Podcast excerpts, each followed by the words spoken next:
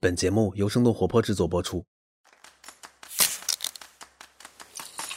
泡腾 VC 有点东西，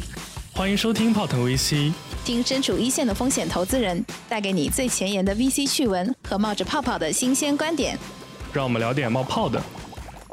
泡腾 VC 有点东西。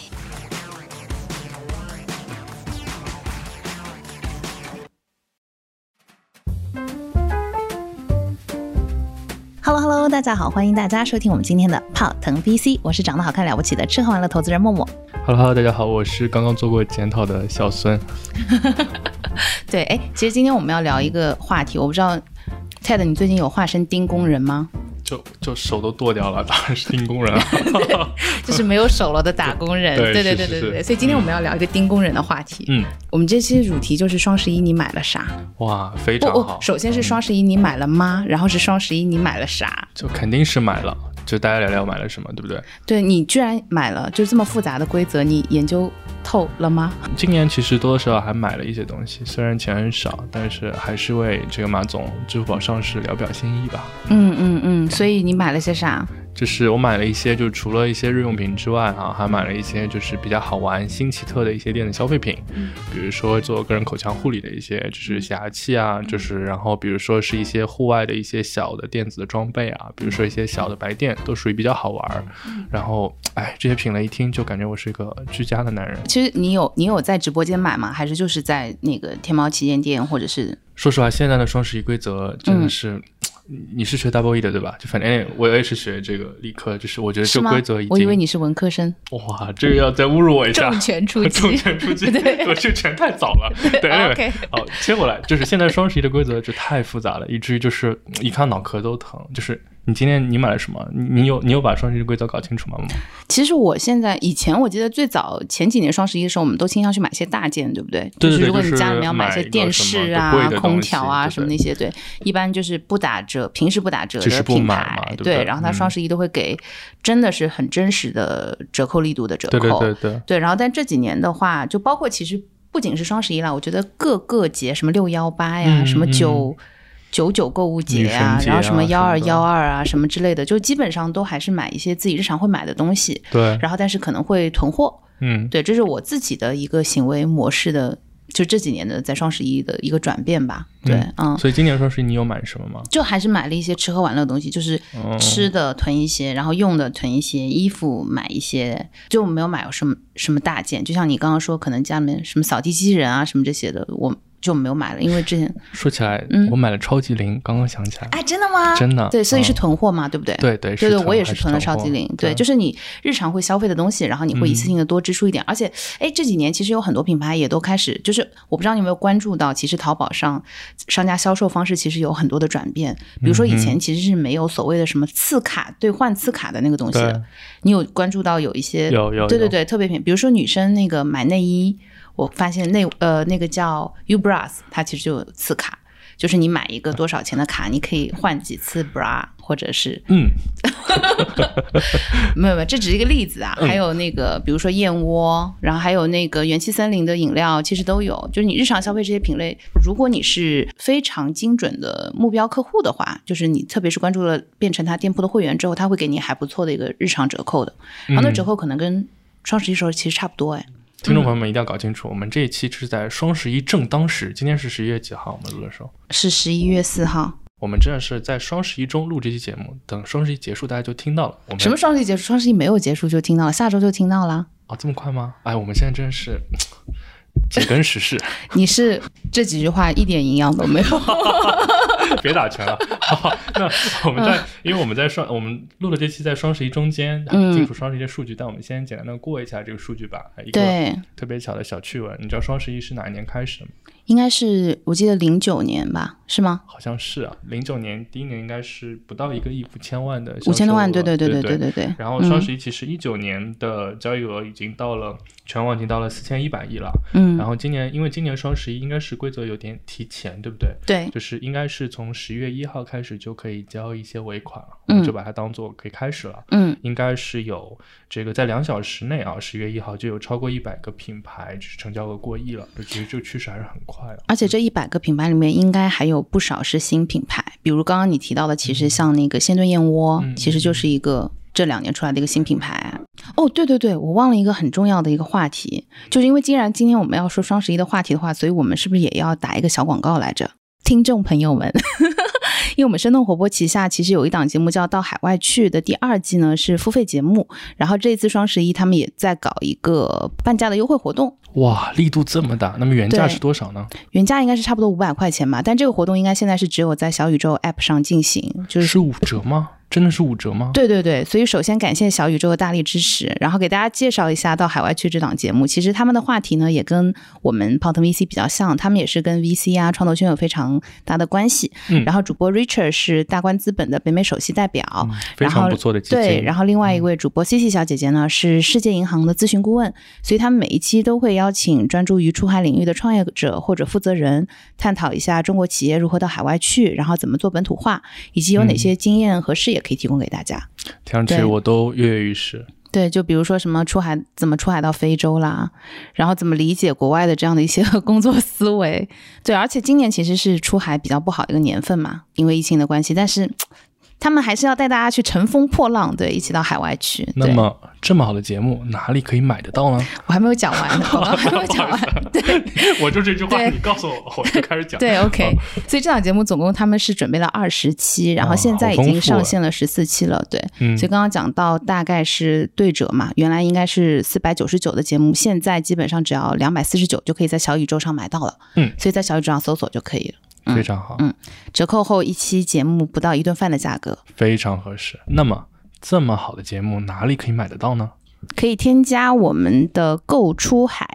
小助手的微信，就是“购”，然后出海的拼音，然后加入他们的 VIP 听众群，也可以参与他们的主播和嘉宾的互动，也会有一些不定期的线上线下活动可以参加。大家一定要踊跃的报名哦。嗯，对折对折，对对折双十一对折活动。所以其实双十一从原本一天的一个活动，因为最早的时候其实都只有十一月十一号这一天嘛，对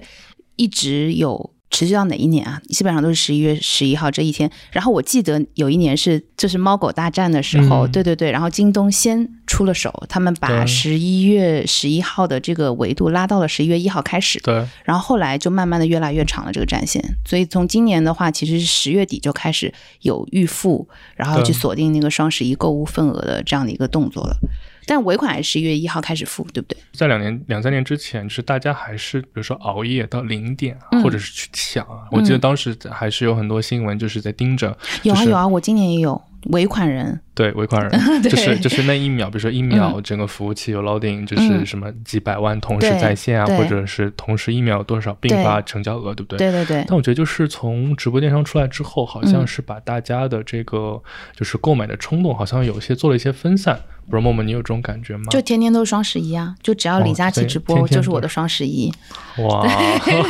怎么有种追星的感觉在里面？ 嗯，对，因为我觉得就是他们平时的日常活动力度还挺大的，嗯哼，就像我说的，其实现在你会去抢的那一些商品和品类，也是一些日常会使用的商品，不是一些大件。原来就真的是双十一会买一些大件会比较多一点。现在这买对嗯大件比较少。对啊，就只有像你们这样的有钱人才会一直更换扫地机器人，就是有一台不够，还要再更换一台有视觉模组的，对不对？哇，就我感觉现在哎，就我是你我给大家再我给大家再好好的就是 recap 一下之前我们的一些重要信息，比如说就是要成为太太的朋友，首先你要有一栋别墅，然后要有私人影院，有地下室，对不对？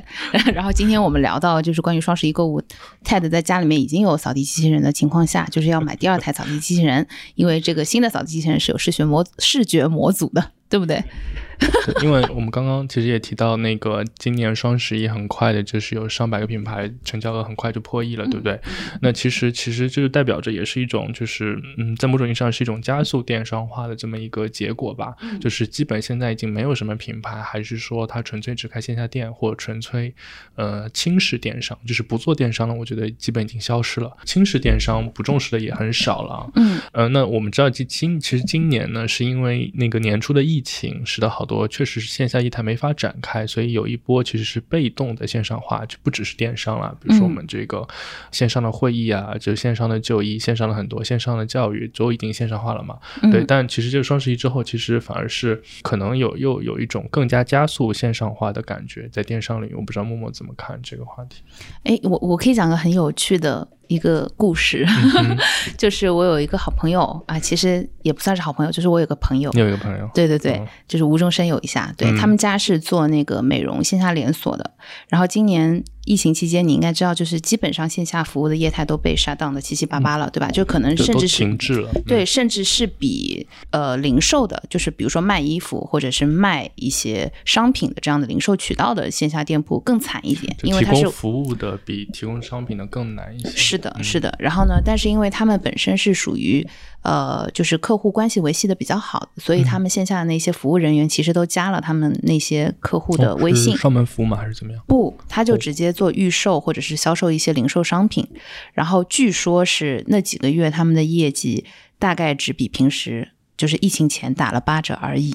他们是卖他们的主营的产品，还是其实是在卖一些其他的东西？因卖为他们自己的产品。哦，嗯因为我是印象里面有，就是当年就是当时疫情最高峰的那几嗯年，就是像旅行社、旅行就是旅游机构，确实是零业务嘛，就好多人员确实在家待岗的同时，就是卖卖什么代购的化妆品啊什么对之类的，对嗯对，嗯尽一份力吧，就好像反正现在应该那个那个低谷也过了，对，嗯嗯，对。然后，所以就是，其实我自己的体感是，就是我之前在疫情前，所有在线下加过销售微信的品牌，在疫情期都来间，拼你了吗？都对啊来戳你了，对啊，他们都在纷纷的问我要不要加群，然后就是可能会闪购一些尾货或者是一些库存之类的这样的商品，所嗯你以那几个月就快递没有少收，这是我自己的很真实的就体感就。是他们戳了你，你还是加了群去买了一些东西，是吧？是的，是的，是的，是的，是的。所以，所以我觉得他们自己本身可能也从那几个月建立了比较好的，不管是私域流量还是用户购买习惯的一个基础。嗯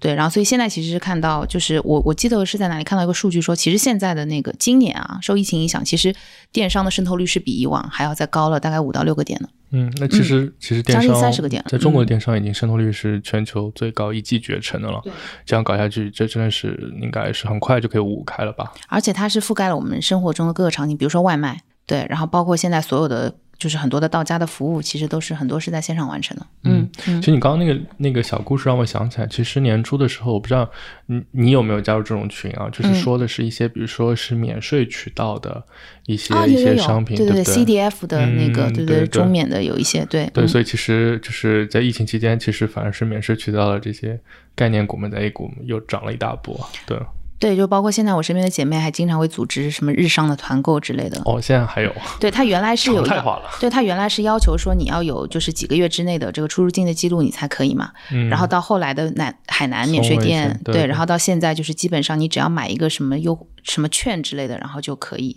线下渠道原来管控的力度虽然很强，嗯但也有这样那样的不好。但就是线上渠道虽然说是明显离消费者更近，然后反馈更快，但其实这十来年，其实伴随着淘宝的诞生和崛起壮大，其实是有一批又一批的层出不穷的所谓的淘品牌之前曾经出现过哈，比如说像鞋服、箱包这，比如说卖包包啊，或者是一些比较现在还依然存在一些淘品牌的女装，对不对？但其实包括现在这两年还有一些美妆和个护的品牌，嗯但你会咱们会发现，就是很容易，就是比如说今年双十一的榜单，就是第一名是比如张三，对吧？嗯到明年之后，可能张三就不仅不见了，他可能前十都没有了，就是迭代特别快。嗯所以其实从建立品牌的角度来讲，可能。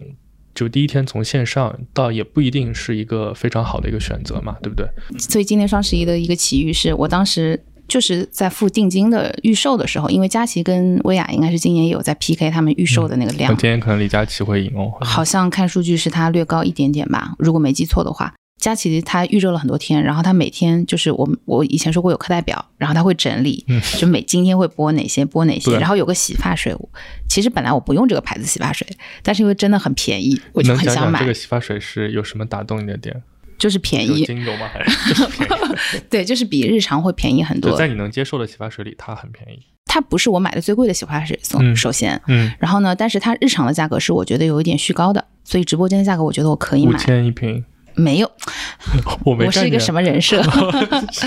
就是一块名媛啊？ 就是一块钱一毫升的洗发水其实是贵的，完了我觉得你，我觉得你就在你用想嗯一马下云的那个平台规则在套我。一块钱一毫升，我也不知道洗发水多少毫升，是两百毫升吗？一百毫升？五百毫升？你不用 care 这个细节，就是你一般洗一次头，你想一下，你洗一次头你会就按一几毫泵？升是吗？对，然后就是你洗一次头要多少钱？嗯哦，就是一毫升一块钱以上的，就算是贵的洗发水了。对，啊嗯，OK，cool，对，是在我的认知中贵的，有可能名媛不是这样觉得啊，就撤回。撤回对。然后呢，这个洗发水反正是没有到这个价格，所以我嗯觉得还蛮便宜的。 OK，嗯，那你的就没有奇遇抢到是，嗯，没有抢到。对，就那天我刷了半个，个小时没有抢到，在李李佳琦的直播间，然就后嗯真的是卖的很快。对，然后我们有个同事姐姐，同事小妹妹抢到了，然后我就很难过，因为我真的是刷了。有半个小时，真的是真实的在刷，刷了半个小时，因为当时就觉得憋一股劲。其我实当你时的半个小时就不值这点钱，我跟你讲，你半个小时很值钱。，就不能这样算，就当时在那个场景下 你就觉得说啊，他们都刷到了，为什么我没有刷为到？什么我没有那我应该可以刷到吧？而且每次就像你刚刚说的，就是点到那个一定要让我打勾说同意什么定金不退再还，点就没有了再是吗点就没有了，就付款失败。我确认一下，嗯就是那半小时里面，就是他比如是什么几千几千这样放的，还是一次性就放？他一次性放完了，但是有的人没有及时付款，所以他会 release 出来那个库存。然后其实你在刷的是那个哇 release 哦你你的就库在存，那个 waiting list 上面，你就在幻想一直都没有被哇，好惨哇等着哇哦嗯好惨。然后我们那个同事应该也是刷了大概半个多小时刷到的，但我就是实在是那忍不你下很去。气啊，你就是知道？吗？关键就是我事后一想，其实没有事后一想，我当时就在想说，直播间只是比看起来它那个日常的价格便宜了六十块钱而已，嗯，然后多送了两个赠品。当时没有抢到的时候很沮丧，心里就想说我不买了，不买了，我买别的。是对，好因为气哦我我知道有这么便宜的价格，我就嗯不能接受我有比它更贵的价格再去买它。哎，这有点结果这有点像我们投项目，就是这一轮我错过了，下一轮他即使再好，我咬着牙，哎，就不带他了，没事，你继续。对，然后结果我在嗯那个十一月一号晚上付尾款的那天晚上，我没有嗯忍住诱惑，就还是去买了它。原价是吗？嗯，就是就正常没进有店里买，嗯对，就正常进店去买。后续跟我们的小妹比了一下，我比她便宜了三十块钱。就是哦啊、当然，因为她比我多一些赠品，就是比她直在直播间付那个、呃定金，最后结算的价格便宜。就是你比直播间付定金便宜了三十块钱，但是对因为定金送了两瓶赠品，嗯所以按照电商的规则，他们不是同一个 SKU，对所以佳琦还是原则上是全网最低价。是的，哇，是的学，到了哇，我觉得你把这个东西拆的太细 了，有可能我们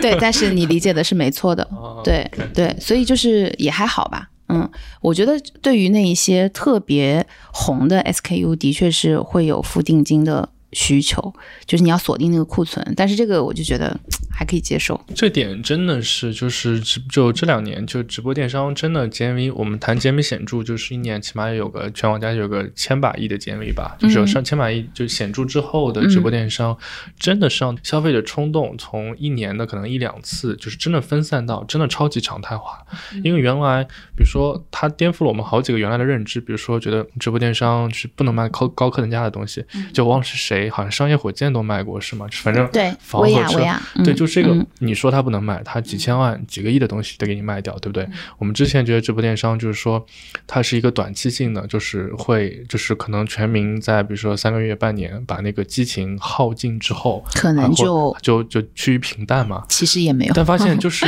就是好像每周每每周都有一个小小波峰的这种嗯感觉，包括其实你看抖音今年开始推荐那个他的大主播，其实直播的频次越来越高，嗯好像就老罗吧，交就上上过我们节目的交个朋友吧，可能从一开始好像是两周三周就一个月可能更个一次两次，到现在好像他们要坚持要周周更或者周两更，对不对？嗯嗯，周好几更，都对周好几个，对就一下就嗯把频次就一下就提上来了。所以其实这个东西，我觉得可能对双十一的这个集中式的爆发，其实还是挺有影响的。嗯，还有一个是那个，我不知道你有没有用拼多多，嗯，用啊，对，就拼多多的百亿补贴匹配的那个天猫有上，淘宝有。聚划算的那个百亿补贴也上了，对，对所以我觉得日常聚划算它对一直日常的上这样的活动其实越来越多了，包括聚划算的那个直播，之前他们请了刘涛、刘一刀，你一刀我一刀，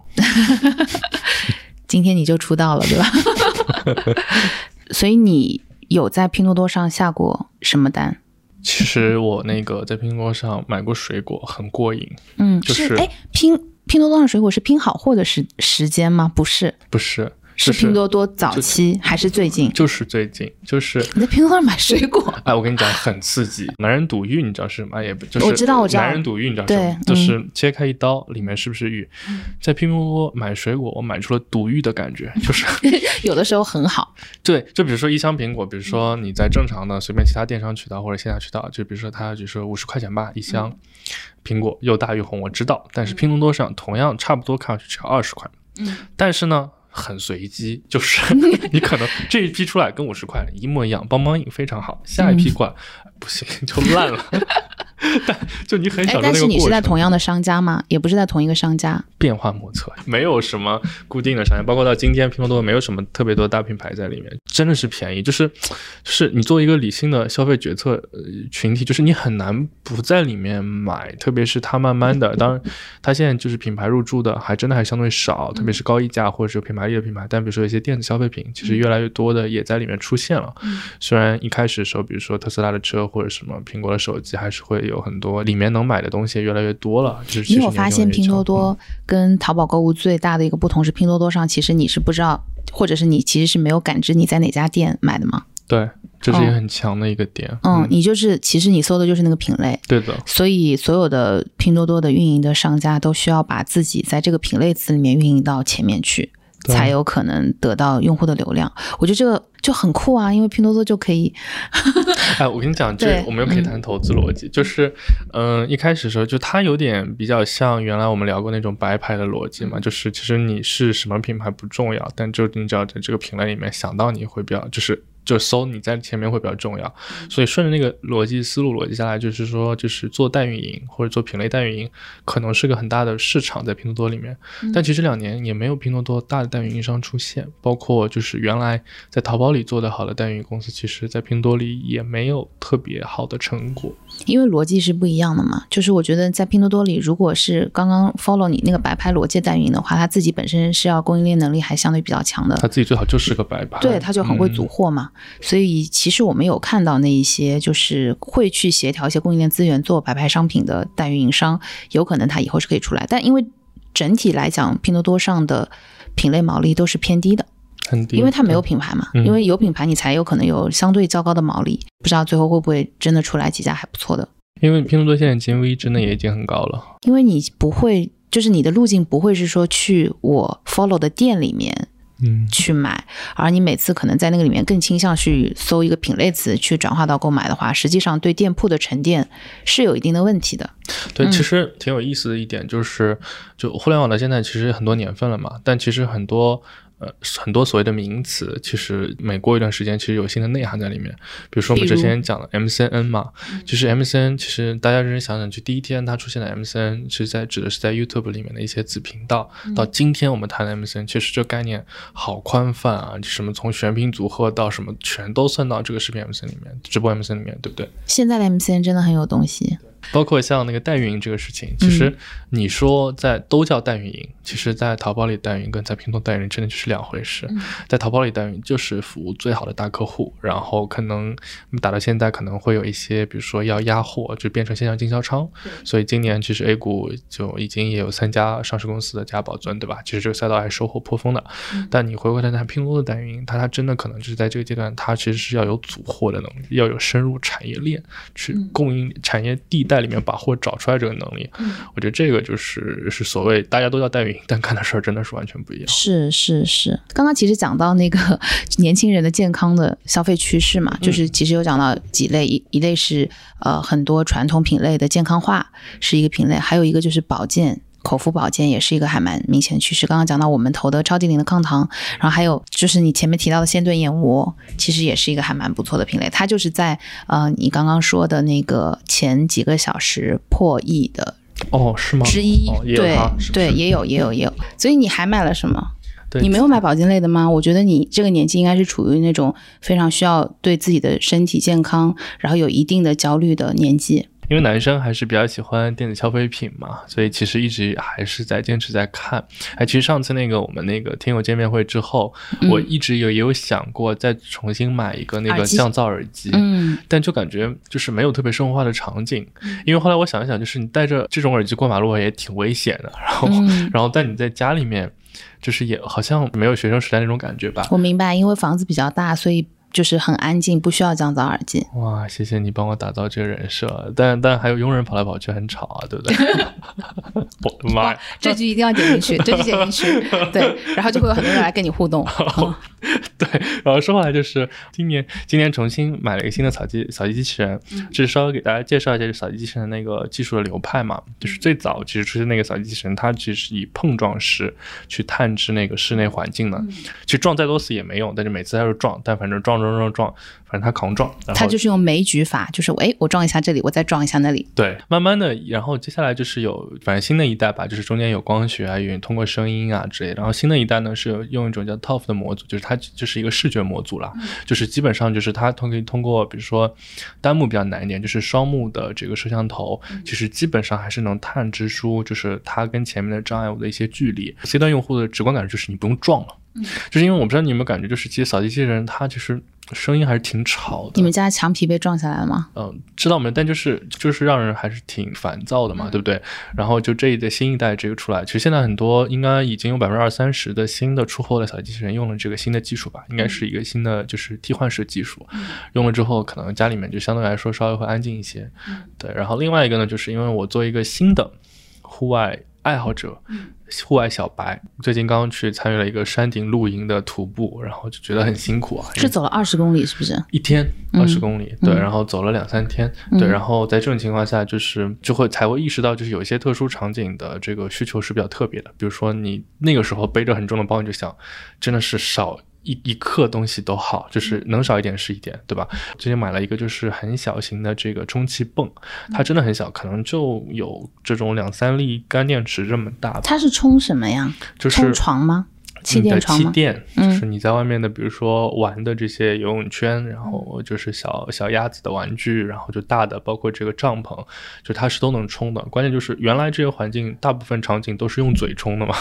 就是是很吹累气嘛球的对吹对法对对。嗯但它那个其实气泵就是继续用电用电池就可以很快的，这个输出功率很强。就这，我觉得这是一个就是特别解放生产力、解放劳动力的这么一个小的东西吧。嗯对，所以最近买了很多这样的小东西，也是比较好玩，可以跟大家分享一下。所以你今年双十一买的东西里面，多少是新品牌？比例上来说的话，你有想过吗？就是比如说你买的东西是属于大牌的，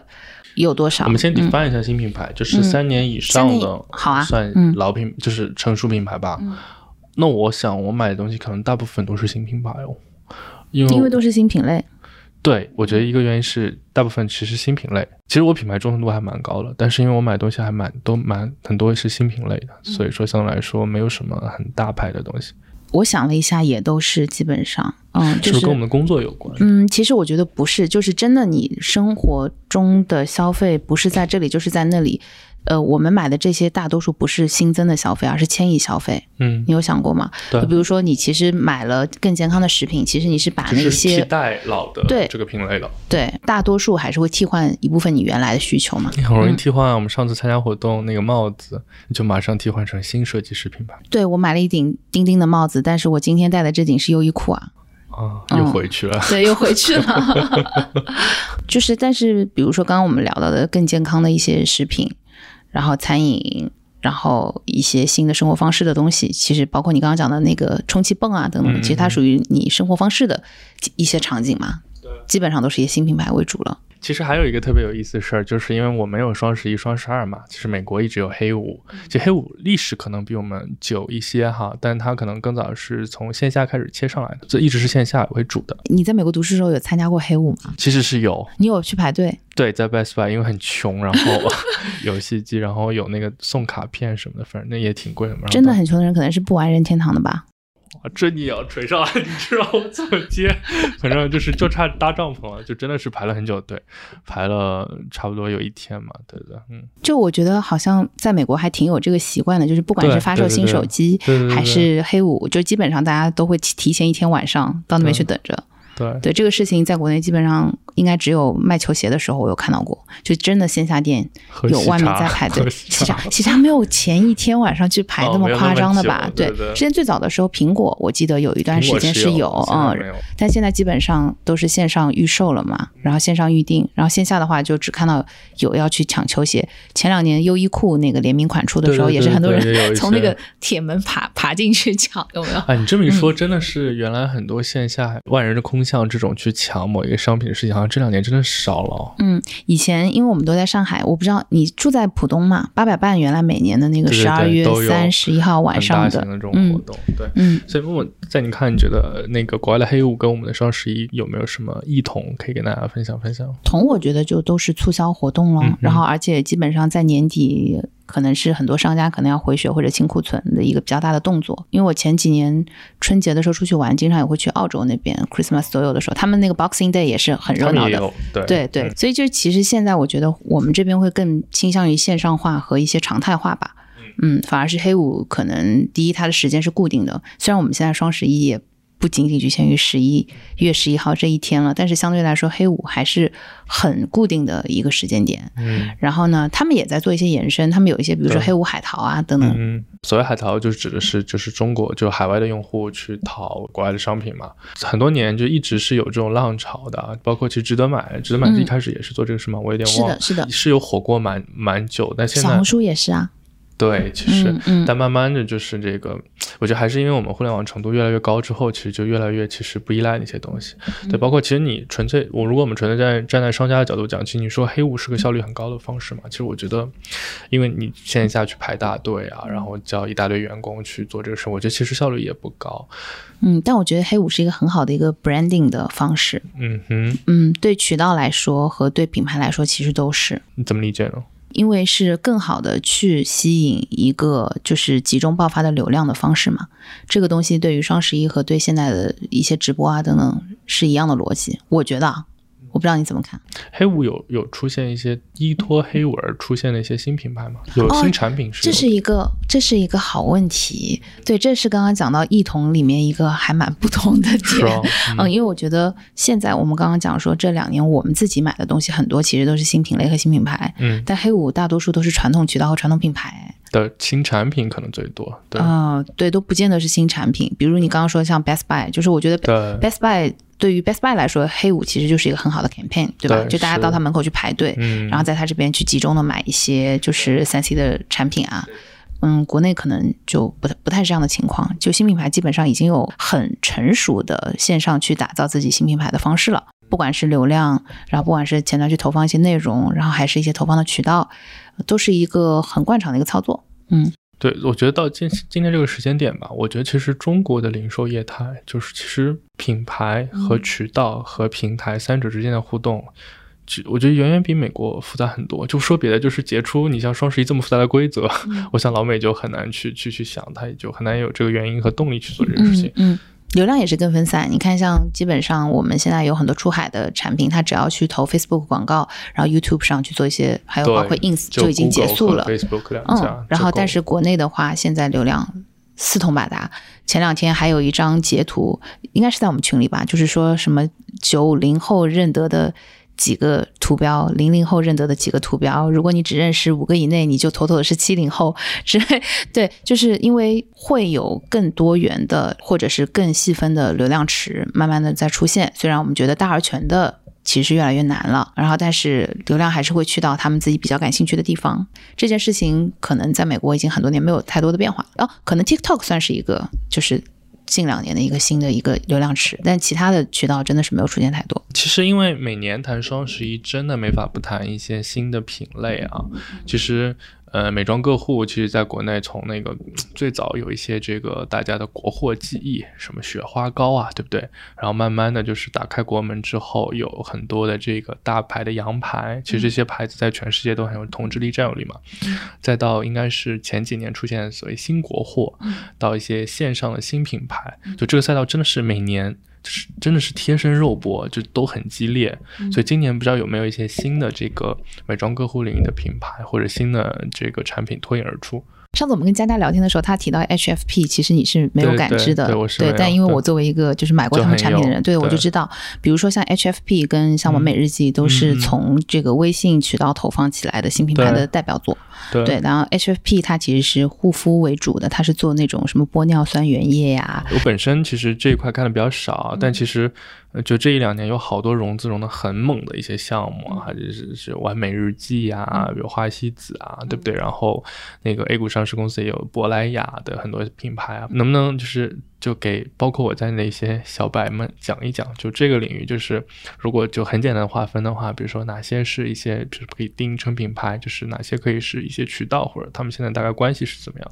就你刚刚例举的那些新品牌，基本上都是直播起来的。就是新品牌很多，目前我们看到它能够迅速起量，都是依托了那个直播的渠道和包括像短视频的投放。其实珀莱雅最近我们也看到它做了很多直播也好，或者是短视频的投放的动作嘛，对，起量应该也是起得比较快的。然后呃，像那个完美日记啊这些就不用说了，还有包括像什么橘朵啊，嗯，然后你刚刚讲的那些新渠道线下的，就是基本上也是我们看到的是以渠道属性为主的，就他们基本上也没有什么自己的产品在里面在卖。哎，我可能得问一些很愚蠢的问题啊，就是完美日记，其实它是一个渠线下渠道是吗？完美日记是线下渠道吗？是，它是就是它卖的是自己的产品，还是卖的是别人的？完美日记是你刚刚讲的这几个例子里面比较特别的一个，它是因为它是私域流量众所周知知做的最好的一个，然后 OK 嗯也是起步的时候基础打的比较好的一个，所以它其实是兼具了品牌跟渠道属性的。就是我们会看到，哦因为我潜伏在他的群里， 就就刚刚讲潜到伏多年吗？还是没有，因为前面不是讲说被拉进了很多群，然后做一些那个闪购呀什么的活动。其实完美日记它也有它的客服一对一的微信加好了之后，会把你拉进它的粉丝群，然后会在群里面时不时的甩一些比较好的活动。然后它那个价格甚至是有的时候会比它在比如说淘宝或者是聚划算价格会更低一点，是嗯 OK 在它的私域成交的。然后且它其实已经在分销很多其他品牌的产品了，就包括它会去卖其他品牌的化妆镜，然后脱毛仪这样的一些，就是其实你想象那到就更不是属于美妆像渠道品了，嗯对，因为它是我理解它是通过了一个特别低呃客单价的化妆品的品牌的产品，嗯然后。沉淀下来属于它自己的一个流量池，然后在这个流量池基础之上，它再去更好的服务它自己的这一波用户，然后给他们提供一些其他场景解决方案。其实对于商家、对于品牌来说，我觉得应该是没有人不欢迎所谓的私域流量，对不对？因为你在私域流量里面，不管任何其他的外部因素吧，起码你的成交就是没有所谓的获客成本一道在里面的，对吧？那嗯，或者你的获客成本已经付出了，对，已经嗯已经前置付出过了，都是所谓起码是复购吧。嗯对，那但是在这种情况下，就是其实绝大多数的品牌，就我们还是限定在美妆客户领域，其实做私域其实做的不太成功。嗯那比如说像完美日记，它可能做的比较好，它可能是一些什么原因？就是因为做的早吗？还是因为它有什么样的打法还是比较特别巧妙？嗯，我觉得刚刚先回答你的那个比较浅的点，就是它做的早，的确是肯定是有它的优势的。嗯，嗯先发优势，嗯，做的早，首先它的初始的那个滚雪球的原始的那个流量，嗯就会比别人要便宜。那时候流量确实也便宜嘛。我们在对谈私域，大部分在微信里面嘛。它对其实可能抓了好几波就是流量洼地的红利嘛，对我觉得。微信号、公众号算是一波，然后直播算是一波，短视频也算是一波。其实你去看，越早做的肯定是越容易积累起那个基础流量的。嗯，就因为刚刚你有提到一些线下的一些新的渠道，嗯我其实都有去逛过，然后我觉得还蛮好玩的。画就是眉吗？嗯，就画眉，还有包括 KKV 和那个调色师。就首先画，眉好像都有好几种店，好像有些是好像只看哎，不他现在卖 settle 之的类嗯店型应该是那个更像宜家的那个大店，啊对，嗯， OK 他们的店都很好看，嗯都很适合拍照。然后，所以你如果去看，实际上就是比如说小红书或者其他地方大家分享到这个店铺的探店的话，很多人都是去拍照的。如果我们去看画眉，它其实不太一样，画眉里面卖的很多的商品其实是你刚刚提到的，比如说羊排或者是嗯一些比较 established 的，就是现有的品牌。但是如果我们去看像类似于 KKV，然后调色师很多这样的渠道里面，其实它很多牌子是国牌，而且是国产的新兴品牌为主，其实就是借由着电商起来的这一波新品牌。哎嗯，插一个不太相关的话题，嗯就是我记得前两年有还有一些，比如说那个粉底呀、什么彩妆盘、口嗯口红嗯，二手来做交易的一些一些创业公司，就就你嗯觉得这一类创业公司有有有有前景吗？ 美妆的确也是二手里面一个比较大的品类。哦如果我是这样们子吗去退回到，首先它在电商里面就还蛮 significant 的一个品类，然后且你知道女生是永远用不完一支口红的，但你用不完呢，嗯会愿意再卖，然后再买吗？大多数情况下是你这个颜色就是买来了不适合，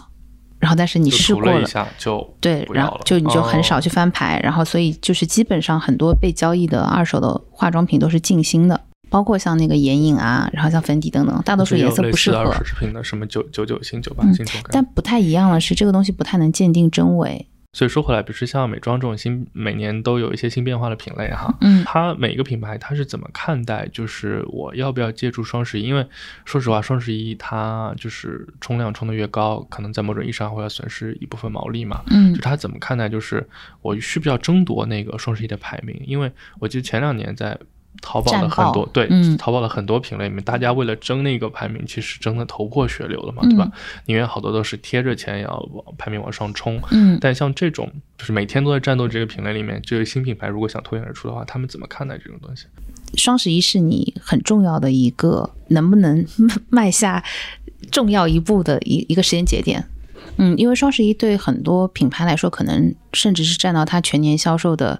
三分之一到四分之一吧，哦这么这个高还的其实量啊挺常见的，对吧？哇？OK，、嗯嗯，就是嗯、呃一部分原因当然是因为因为有了双十一的活动，所以很多人把平时的消费会平移到嗯这个阶段。对，然后还有一个是因为大家的确是会把更多的预算投入到这个全网的狂欢里面去，嗯而且这个事情现在已经从淘系蔓延到了所有的电商渠道，嗯所以就是基本上你可以在全网消费者流量最集中的时候去用你的弹药集中的爆发。这个又回到我忘记是哪一期你有聊到军备竞赛的问题，嗯你不做，你的竞争对手就做了。对假设总总共的流量盘子是这么多，如果你不在这个时候去抢的话，别人就已经把它吸走了。所以就不知道大家作为那个 C 端的听众朋友们，就是打工人们，对不对？嗯，就是盯工人，这盯个工。人，就是对，有没有变成钉工人，手有没有剁掉？对，那么今年呃，今天我们其实留了一个特别有意思的粉丝互动的环节，是什么呢呃因为咱们看，就是去年一九年全网的双十一成交额是四千一百亿左右，嗯然后淘宝大概是两千六、两千七的这个样子。嗯，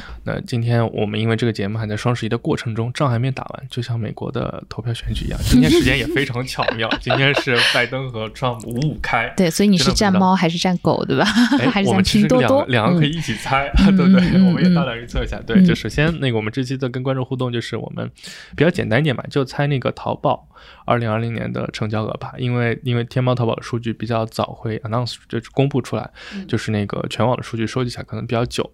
那我们两个先大胆猜一猜，好不好？那你先，我先猜的话，那我就保守一点，好不好？因为去年全网四千一，那今年我就猜个五千。哦全网吗？对，然后那个我们还是猜回淘宝嘛。嗯，淘宝的话，那我就猜个三千五吧。三千五，那我就猜四千喽。你刚刚说你保守，那我只能往上猜了。你给我定了一个基数，嗯四千以上算你赢，四千以下算我赢，好不好？那不行啊！我觉得你应该至少是，比如说三千七七 百五，对，三七五零哈，对，三有理七有，五有理零有据。对嗯三七三七五零以下算我赢，三七五零以上算你赢，好不好，OK，好，好，嗯那这是我们两个私下的赌注，那赌的嗯什么不能告诉大家，但是可以告诉大家是默默其实会对粉丝中猜 GMV 最接近的一个小伙伴送出一份大礼，对不对？那就送我们 portfolio 的一只耳机好给大家是好飞了。耳机 吗？对，因为本身也是音频场景嘛，就很适合我们的。就戴着对耳机，每每周听我们的节目，希望粉丝多多跟我们在那个各个平台留言互动，好不好？嗯，对，嗯我觉得因为今天我们的节目可能是一开始以你的忏悔和检讨为开 头，所以整个的气氛就有一点气压有一点低。有点低对，你要不要再跟妈妈说一句，就是对 不起？妈妈，对不起，再爱我一次。对，哎，我再问你一个扎心的问题，你今年双十一有没有给妈妈买什么东西？啊妈妈妈，要死要死要死！哎双十一还没过结束，你还提醒我赶紧赶紧去买一瓶脱发洗发水什么的，赶紧买对起来，对不对？嗯嗯，好，那就谢谢大家，拜 拜拜拜。拜拜拜拜。听完之后，别忘了跟朋友们分享一下。关注我们的公众号“生动活泼”，声是声音的声，或者添加我们的小助手“声小英”，他的微信号是声 FM 一 S H E N G F M 一，一是阿拉伯数字的一哦。添加的时候记得填写关键词“泡腾 VC”。我们下期节目见，拜拜拜拜拜拜拜拜。